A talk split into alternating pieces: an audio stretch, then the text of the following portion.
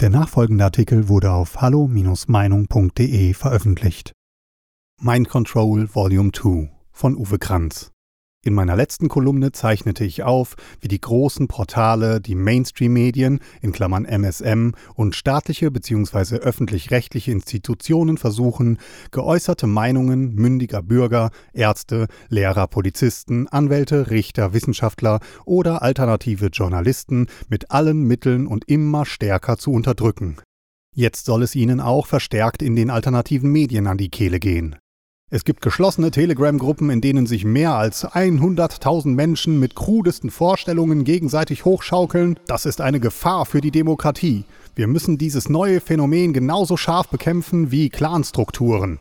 Sachsens Ministerpräsident Kretschmer, 10.06.2021 auf Facebook gegenüber RND. Die Staatsmacht fürchtet die Demokratiebewegung.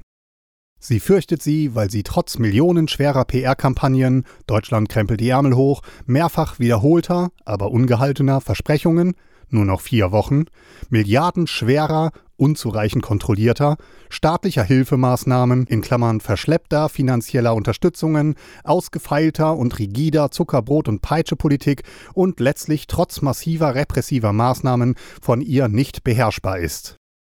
Sie fürchtet sie, weil sie sich wegen ihrer Heterogenität und Komplexität nicht so einfach bekämpfen lässt. Der politmediale Komplex PMK faselt auch heute noch von Aluhüten, Rechtsextremen oder Verschwörungstheoretiker und hochrangige SPD-Politiker kanzeln demokratische Demonstranten als Pack oder Covidioten ab. Dabei bestehen die sogenannten Querdenker- oder Demokratiedemonstrationen aus Menschen und Gruppen aller Gesellschaftsschichten und Bevölkerungssegmenten, vor allem aus kritisch denkenden und lebenserfahrenen Menschen, zum Beispiel aus Demo-Veteranen in Klammern Vietnam Atomkraft-Volkszählung, aus gut informierten Menschen der Corona-Risikogruppen, aus Müttern, Vätern und Großeltern im Bewusstsein ihrer Verantwortung für die nachkommenden Generationen, aus prekär Beschäftigten, Existenz existenzbedrohten Gewerbetreibenden oder Solo-Selbstständigen und aus Akademikern, Intellektuellen und sonst Hochqualifizierten, die analytisch denken können, sich aktiv, alternativ und international informieren, daher die Staatspropaganda durchschaut haben. Übrigens bestehen sie auch mehrheitlich aus Frauen und Großmüttern. Sowas lässt sich von der Staatsmacht nicht so leicht einschüchtern. Leider finden sich vereinzelt auch Rechtsradikale, Rechtsextreme oder gar Reichsbürger in dieser heterogenen Struktur der Demokratiedemonstrationen. Die lassen sich zwar erst recht nicht einschüchtern, gefährden aber den Charakter dieser Demonstrationen und bieten den Sicherheitskräften, in Klammern Willkommenen, Anlass einzugreifen. Die allerkrudeste Vorstellung hatte aber wohl der sächsische Ministerpräsident Kretschmer, siehe sein oben angegebenes geradezu paranoides Zitat, als er die Demokratiebewegung mit der Clankriminalität gleichstellte und damit demonstrierte, wie weit er zur Unterdrückung regierungskritischer Meinungen zu gehen bereit sei. Auch Vertreter anderer Bundes- und Landesregierungen, deren politmediale Appendizes samt viele Akteure aller staatlichen Gewaltsäulen haben seit gut einem Jahr aus Furcht vor Wahrheit und Demokratiebewegung krude Vorstellungen abgeliefert. Die Covid-Realität wurde mit Lügen, Täuschungen, Verschweigen, Manipulieren oder Ausblenden höchst relevanter Fakten so lange verzerrt und geschrumpft, bis die gewünschte Regierungsversion übrig blieb. Diese wird seit Monaten propagandistisch in die Gehirne des Staatsvolkes geprügelt. Dafür wurden nicht nur Steuer- und GEZ-Gelder in Millionenhöhe verschwendet, sondern auch enorme Spenden von Gates, Soros und Co. Nach der Methode Haltet den Dieb sollen nun aber genau diejenigen bekämpft werden, die ihnen den Diebstahl unserer Grundrechte, die Unwahrheit ihrer Aussagen und den Missbrauch des Staatswesens nachweisen und vorwerfen. Sie fürchten sich. Die Feststellung der epidemischen Lage von nationaler Tragweite war und ist eine solche Täuschung, die zur Einrichtung und Aufrechterhaltung des Pandemieregimes erforderlich war und leider auch erfolgreich umgesetzt wurde. Die Furcht war wohl groß, denn wäre sie nicht am 11. Juni zum vierten Mal verlängert worden, wäre der ganze Impfspuk schon in wenigen Tagen vorbei gewesen, weil dann auch die bedingte Zulassung der in Anführungszeichen Impfstoffe hätte aufgehoben werden müssen. Deshalb der Verlängerungsbeschluss bis nach den Wahlen im Bund, in Berlin, Thüringen und Mecklenburg-Vorpommern, um aus Furcht vor den Wählern zu retten, was zu retten ist. Anfangs schien das alles ja irgendwie noch verständlich und eventuell mit dem damals angeblich weltweit geringen Wissen über das Virus SARS-CoV-2 sogar entschuldbar. Spätestens jedoch seit Frühjahr 2020 reagierte unsere Regierung wieder besseres Wissen und in Bezug auf die damals bereits ersichtlichen Kollateralschäden zumindest bedingt vorsätzlich. Bedingter Vorsatz? Nein, eigentlich war es Vorsatz. Erinnert sich noch jemand an den Oberregierungsrat Stefan Kohn? Ja, den Referenten aus dem Bundesinnenministerium, Abteilung Krisenmanagement, Schutz kritischer Infrastrukturen, Referat KM4, dessen warnende Analyse Ende März 2020 in die Medien durchgestochen worden war und danach bundesweit Aufsehen erregte? Die Studie wies früh auf den Mangel hin, dass ohne methodisch korrekt erhobene und umfassende Gefahreneinschätzung keine angemessene Maßnahmenplanung erfolgen und daher auch keine sachlich richtige politische Entscheidung getroffen werden könne. Gleichzeitig zeigte sie, wissenschaftlich gestützt, die wichtigsten Felder auf, in denen insbesondere gesundheitliche und wirtschaftliche Kollateralschäden zu befürchten seien, teilweise sogar mit, in diesem frühen Stadium natürlich, groben Schätzungen der finanziellen Folgelasten, die sich aber im Nachhinein nicht nur als richtig herausstellten, sondern sogar noch weit übertroffen wurden. Regierungsseitig bestand die Reaktion vor der Publikation intern zunächst in der Verweigerung der Kenntnisnahme von allen möglichen vorgesetzten Instanzen bis hin zum Bundeskanzleramt und nach der Publikation in der unverzüglichen Suspendierung des hochrangigen Beamten im Abwiegeln gegenüber den Medien nur eine persönliche Meinung des Mitarbeiters und nachfolgend im dröhnenden Verschweigen. Bis heute wird das vorausschauende und stimmige KM4-Szenario nirgends mehr öffentlich groß thematisiert, obwohl es belegt, dass diese Regierung diese Kollateralschäden bewusst, gewollt und damit vorsätzlich wieder besseres Wissen durch ihre heute auch größtenteils nachweislich unbegründeten, unnötigen, ungeeigneten und unverhältnismäßigen Anti-Corona-Maßnahmen verursachte. Der Vorsatz wird zudem durch das Schockstrategiepapier des Bundesinnenministeriums vom April 2020 in Klammern Angststudie untermauert, welches anhand drei unterschiedlicher Szenarien untersuchte, wie man das Volk am besten ängstigt, damit es diese Maßnahmen noch erduldet. Die Intensivbettenlüge, am 9. Juni vom Bundesrechnungshof BRH aufgedeckt, erschüttert jetzt ganz Deutschland in Klammern Divigate, aber bis dahin reagierten weder das Bundesgesundheitsministerium BGM noch das Robert Koch Institut RKI, dem die Deutsche Interdisziplinäre Vereinigung für Intensiv- und Notfallmedizin DIVI untersteht, noch die DIVI selbst, noch die Deutsche Krankenhausgesellschaft DKG. Der Hintergrund 2020 wurden neben den Ausgleichszahlungen an die Krankenhäuser 10,2 Milliarden Euro Prämien in Höhe von rund 700 Millionen Euro für die Anschaffung von Intensivbetten gezahlt. Das wären rein rechnerisch dann 13.700 zusätzliche Betten richtig? 2020 sollen jedoch etwa 20 Krankenhäuser geschlossen und 9000 Betten von den Listen verschwunden sein. Wie geht das zusammen? Eine objektive Datenlage liegt bis heute nicht vor, eher ist von einer kreativen, rückwirkenden Korrektur der Intensivkapazitäten die Rede. Auch die Bemühungen der Faktenchecker von Korrektiv, den früh durch Schappert, Eckert und anderen Wissenschaftlern und Publizisten öffentlich dargelegten Bettenskandal und damit verbundenen Betrugsverdacht als falsch, nicht belegt oder teilweise falsch zu diffamieren, konnten wenigstens den BRH nicht überzeugen. Die Beleg- und Bettenkapazitäten wurden zumindest von einzelnen Kliniken zum Teil seit Monaten bewusst und gewollt aus Profitinteressen an der zuschussbaren Grenze manövriert. Ärztevertreter mahnten zugleich lautstark, aber dennoch unbegründet, im Chor vor einer zu knappen Intensivbettenkapazität und schürten die Angst vor einer drohenden Triage. Total verkehrte Welt angesichts der Sonderstellung Deutschlands in der EU.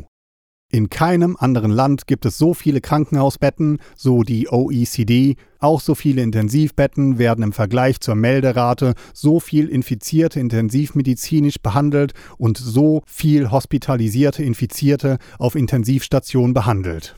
2016 glaubte die Nationale Akademie der Wissenschaften Leopoldina noch auf der Basis des Gutachtens eines Professor Busse, dass nach dänischem Vorbild für ganz Deutschland 330 Kliniken voll ausreichten. 2019 forderte die Bertelsmann Stiftung auf der Basis des Gutachtens eines Professor Busse eine Reduktion der Krankenhäuser auf nur noch 600 sei vollkommen ausreichend. Leider wurde diese rein marktwirtschaftlich, aber nicht sozialstaatlich begründete Zielsetzung Einzelner politisch ebenso irrig und geradezu starrsinnig verfolgt, in Klammern Schließungsförderung, wie die Einführung der Abrechnung via Fallpauschalen, DRG, statt eines kostendeckenden Abrechnungssystems.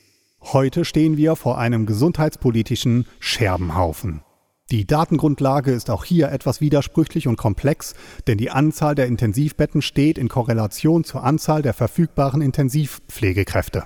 Leider hatten aber auch öffentlichkeitswirksame und nachhaltig verfolgte Appelle der politisch Verantwortlichen zur Rückgewinnung von Pflegekräften aus dem Ruhestand, Wiederaufnahme der Berufstätigkeit oder zur Qualifikation von Pflegepersonal aus anderen Bereichen nicht stattgefunden, obwohl solche Programme eigentlich die naheliegendste Maßnahme gewesen wäre.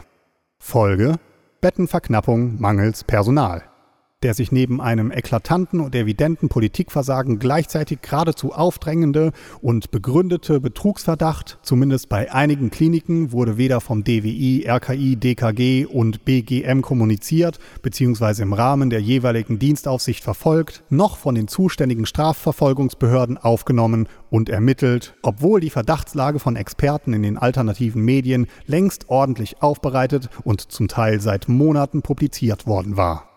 Kritische Berichterstatter wurden in den Leitmedien und von sogenannten Faktencheckern in Klammern Korrektiv, Faktenfuchs und Co. öffentlich angeprangert und stillgestellt. 100 Tage Impferfahrung nach Beginn der in Anführungszeichen Impfungen Ende Dezember 2020, in Wahrheit handelt es sich ja um ein gentherapeutisches Massenexperiment, wurden offiziell beim Bundesgesundheitsministerium BGM rund 3300 SARS-CoV-2-Infektionen bei Geimpften, in Klammern Impfdurchbrüche, registriert. Das Dunkelfeld dürfte enorm sein, weil keine zentrale Meldepflicht besteht. Das Gesundheitsamt Köln staunte über die enorme und ihm unerklärliche Zahl von rund 1800 in seinem Zuständigkeitsbereich nachgewiesenen Infektionen bei Geimpften. Es muss davon ausgegangen werden, dass Menschen nach Kontakt mit dem Virus trotz Impfung symptomatisch oder asymptomatisch infiziert werden können und dabei das Virus SARS-CoV-2 ausscheiden. Ein Zusammenhang sei aber nicht nachweisbar. Wissenschaftlich und verantwortlich ist es gerade nicht, von etwas auszugehen. Das Aufklärungsinteresse bei PEI und RKI ist offensichtlich gleich Null. Dem Verdacht, dass Geimpfte auch Superspreader sein können, wird erst gar nicht nachgegangen und wissenschaftlicher Erkenntnisdrang wird, aus Angst vor den Folgen, durch Vermutungen ersetzt. Die Staatsmacht fürchtet sich vor der Demokratiebewegung, die diese Fakten verbreitet. Daher wurden kritische Veröffentlichungen unterdrückt, führten zu Korrektivattacken, Facebook-Sperren oder anderen Sanktionen. Dem Paul-Ehrlich-Institut PEI liegen für den Zeitraum vom 01.01.2000 bis zum 31.12.2020 für 20 Jahre Meldungen über 206 Todesfälle im Zusammenhang mit Impfungen vor für den Zeitraum 1.1.2021 bis 31.03.2021 nur für das erste Quartal beträgt diese Zahl bereits 407 Todesfälle. Bis Ende diesen Jahres muss daher wahrscheinlich mit mindestens rund 1600 bis 2000 Todesfälle im Zusammenhang mit der C-Impfung gerechnet werden.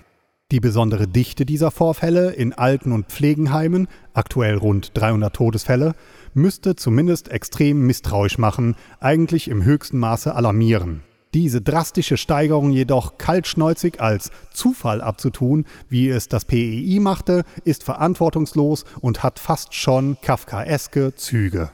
Auch die geradezu verzweifelten Bemühungen der Hilfstruppen des Wahrheitsministeriums, der Faktenchecker von Korrektiv, entsprechende Veröffentlichungen in alternativen Medien zu desavouieren, zu verharmlosen, zu relativieren, bei ihrem angeblichen Check simpel zu verschweigen oder sanktionieren zu lassen, sprechen Bände.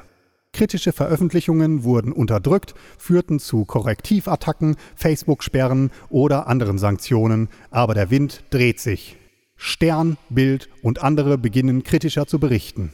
In der Schweiz wurden im vergleichbaren Zeitraum 1953 Impffolgen gemeldet. Swissmedic schätzt das eigentlich zu berücksichtigende Dunkelfeld auf sagenhafte 85 Prozent.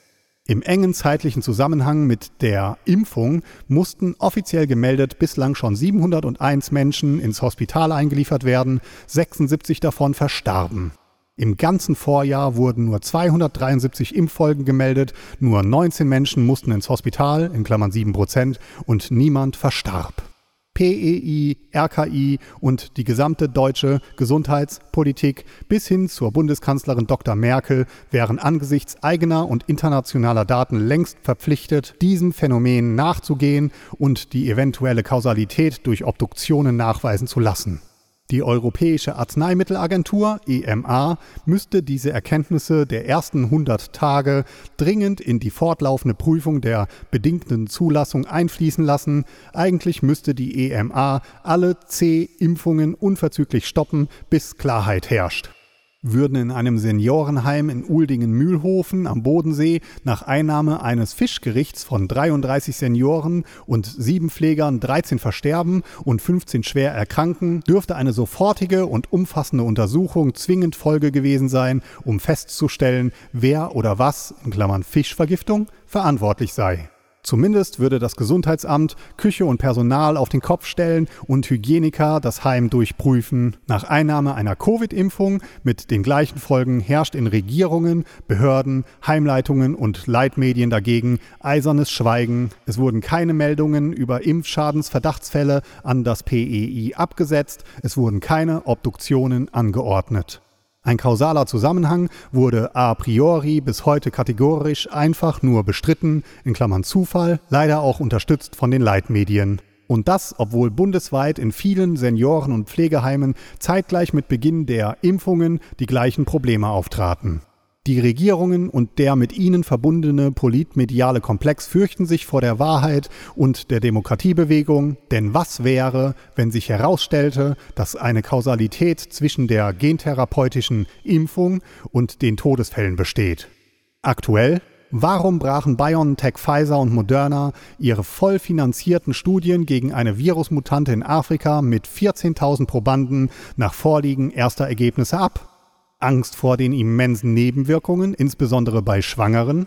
Ähnlich sieht es bei den Testbetrügereien aus. Seit März sieht die Corona-Testverordnung pro Bürger und Woche einen kostenlosen Bürgertest vor, ganz unbürokratisch. Zu Hunderttausenden wurden Testungen in den inzwischen rund 15.000 bis 30.000 Testzentren, Schätzungen des BGM, man beachte die Präzision, abgerechnet ohne dass irgendeine wirksame Kontrolle vorinstalliert war oder gar durchgeführt wurde. Ausreichend war schon ein Sonnenschirm oder ein Zelt, ein Biertisch mit Bank und eine Anmeldung, um eine Teststation eröffnen zu können. Die Betreiber mussten gemäß 7 Absatz 4 der Verordnung die Personalien der Getesteten erst gar nicht an die Abrechnungsstelle weiterleiten, in Klammern Datenschutzgründe, auch nicht anonymisiert. Bahnfrei für Betrüger, abgerechnet wurde nach dem Zurufprinzip. Alleine schon die schiere Menge pro Testzentrum hätte hier und da Verdacht erregen müssen. Erst Kontrollen einzelner Journalisten und Medien deckten die eklatanten Missstände auf. So hatte zum Beispiel ein Testzentrum statt der tatsächlich durchgeführten und beobachteten 550 Tests 1743 abgerechnet, ein anderes statt 70 fast 1000 für bis zu 18 Euro Protestungen. Crime doesn't pay? Quatsch, Verbrechen lohnt sich und wie? Vor allem, wenn so gut wie gar nicht kontrolliert wird. Zu Recht fragte sich eine Journalistin, dass sie nicht wisse, was schlimmer sei, dass jemand einen Koffer voll Geld abgegriffen habe oder dass jemand den Koffer mit Geld hingestellt hat. Die Aufarbeitung dieses Skandals findet derzeit angeblich statt. Der Abgleich von geliefertem Testmaterial und tatsächlich durchgeführten und gemeldeten Tests soll noch stärker in den Fokus genommen. Zoll- und Finanzbehörden sollen stärker eingebunden werden. Der lakonische Kommentar der gesundheitspolitischen Sprecherin der CDU-CSU-Bundestagsfraktion Karin Mark signalisierte aber eher Gleichgültigkeit und ein Weiter so. Kriminelle Energien kann man wohl nirgends ausschließen, allerdings sind bei mir bislang noch keine belastbaren Zahlen aufgetaucht. Das Ozonloch lässt grüßen, das hat auch keiner gesehen. Die Gesundheitsämter sind zwar Auftraggeber und müssen die ordnungsgemäßen Testungen und die Hygienevoraussetzungen kontrollieren, sie sind aber nicht in die Abrechnungsvorgänge mit den kassenärztlichen Vereinigungen eingebunden. Diese können jedoch auch nur formal kontrollieren. Warnungen und Hinweise der Abgeordneten der Koalitionsfraktionen auf die Testbedingungen hatte BGM Spahn zuvor ignoriert. Die heftigen Kritiken, die es gleich mit der Einführung der letztlich nutzlosen Bürgertest hagelte, wurden bestenfalls ignoriert, kritische Nachfragen abgebügelt, alternative Medienberichte abgestritten. Mind Control, wie gehabt. Aber auch hier dreht sich der Wind. Die Liste der zu unterdrückenden, unangenehmen Wahrheiten ließe sich fortsetzen. Diverse Maskenaffären, Korruptionsverdacht, Corona-Warn-App, Bestellung und Bereitstellung von Impfdosen, verschleppter Impfstart, Kinderimpfung und so weiter und so weiter. Man erinnert sich, BGM Spahn hat schon früh darauf hingewiesen, dass wir uns alle viel werden verzeihen müssen, wie poetisch und prophetisch. Aber irgendwann einmal muss Schluss sein mit dem Verzeihen, dann braucht's glasharte Konsequenzen und die können nur aus Ermittlungsverfahren und Rücktritt bestehen. Droht uns eine digitale Diktatur à la Laos? Im Einparteienstaat Laos können wir lernen, wie Regierungen immer stärker gegen unsere Meinungsfreiheit vorgehen. Schon 2014 wurden dort die Freiheitsstrafe für kritische Meinungen im Netz eingeführt, 2019 eine Registrierungspflicht für alle Online-Medien, die Kanäle auf Facebook, Twitter und anderen sozialen Netzwerken betreiben. 2021 richtete die Regierung eine Taskforce ein, die Fake News und regierungs- und parteikritische Posts in sozialen Netzwerken sucht, dokumentiert und bestraft. Verfasser bzw. Übermittler eines Posts erhalten nach einmaligem Verstoß eine Verwarnung, dann eine Geld- und beim dritten Mal eine Freiheitsstrafe. Die Provinzen sind von der laotischen Revolutionären Volkspartei PRP angewiesen, Aufzeichnungen über alle offiziellen sozialen Medienkanäle zu führen und diese an die Regierung Abteilung für Massenmedien weiterzuleiten. Verstöße gegen die Regeln der sozialen Medien gelten als Cybercrime. Ministerpräsident Kretschmer würde sich in Vientiane, der laotischen Hauptstadt, sicherlich wohlfühlen. Sein landeseigener Verfassungsschutz übt derweil ja auch schon mal mit der illegalen Sammlung personenbezogener Daten über seinen Stellvertreter und Wirtschaftsminister Martin Dulik, SPD. So geht Sächsisch. Parallelen zu Laos sind denkbar. Wenn Kritiker des Lockdowns, der Maskenpflicht oder der Zwangsimpfung pausenlos verleumdet, medial angegriffen und sanktioniert werden, wenn Regeln befolgt werden müssen, die sinnlos sind, dann sind das keine Maßnahmen zur Erhaltung unserer Gesundheit mehr, dann sind das Gehorsamsübungen, wie sie uns aus der Hundedressur bekannt sind. Platz, Sitz, aus.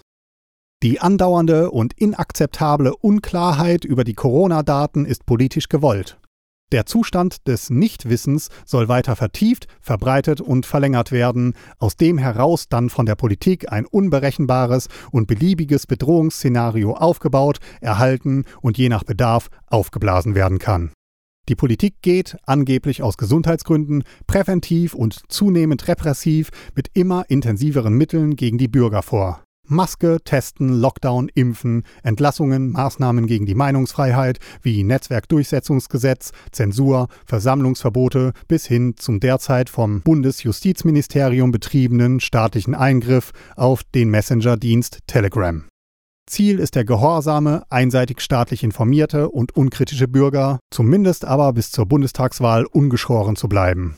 Denn, wie gesagt, die Regierung fürchtet die Demokratiebewegung und muss daher all deren Alternativen und wahren Informationen, die sie entlarven und gefährden können, als falsch, als Verschwörungstheorien und neu als verfassungsschutzrelevante Delegitimierung des Staates klassifizieren, zensieren und unterdrücken, solange es geht. Vielleicht testet man aber auch nur in dieser C-Phase, wie extensiv und wie lange man unsere Grundrechte einschränken kann?